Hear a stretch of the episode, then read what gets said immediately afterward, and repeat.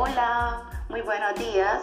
Mi nombre es Carmen Mar Cijuantes Palacio. Soy estudiante de psicología de octavo semestre de la Fundación Universitaria Popayán y el día de hoy junto con mi compañera Diana Marcela Maquinola Esprilla te vamos a hablar sobre algo muy importante, los cuales son los hábitos y técnicas de estudio. Bueno, quédate y escucha esto que será de tu interés.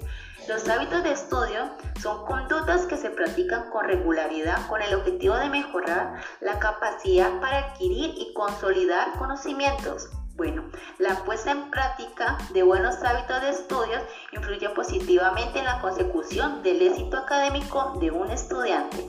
Bueno, escuchemos los ocho hábitos para mejorar resultados de forma positiva, los cuales son establecer un horario, crear un plan de estudio, descansar, estudiar en un espacio adecuado, evitar distracciones, repasar regularmente, adaptar la metodología de estudios al tipo de pruebas, emplear técnicas de estudio.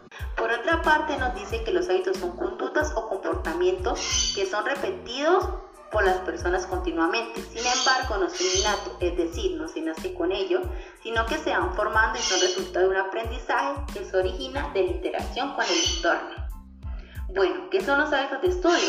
Los hábitos de estudio son estrategias o aquellas técnicas, recursos, actitudes y actividades que facilitan la adquisición de conocimientos, es decir, permiten desarrollar o mejorar el rendimiento académico, por lo que es necesario que los estudiantes asuman que deben ser constantes en su realización, pero también el papel del docente es relevante en el acompañamiento de los mismos hasta que adquieran los hábitos de estudio totalmente positivos.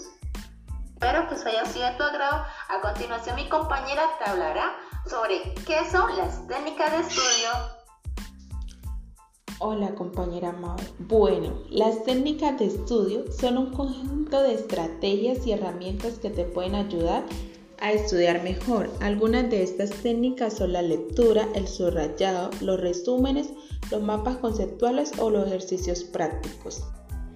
Es importante que conozcas todos los métodos de estudios posibles para poder elegir el que más se ajuste a tus hábitos y habilidades. De este modo, personalizarás tu manera de estudiar. Si tienes la facilidad para sintetizar, el resumen te puede resultar ventajoso.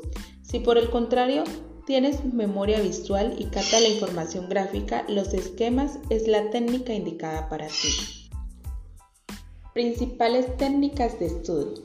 Primero, lectura y subrayado. La lectura es el primer contacto con el temario esta debe hacerse tranquilamente comprendiendo aquello que lees e intentándolo relacionar con aquello que conoces. Es aconsejable realizar una primera lectura aproximación y después una segunda lectura en el cual comprender la perfección las diferentes ideas y subrayar todos los conceptos claves. El subrayado tiene que ser únicamente los aspectos relevantes del texto, no debe subrayarlo todo, solo aquellas palabras o frases más importantes, una vez hecho esto, es importante asegurar de que has entendido todo. Para comprobarlo, puedes explicárselo con tus propias palabras a otra persona o a ti mismo.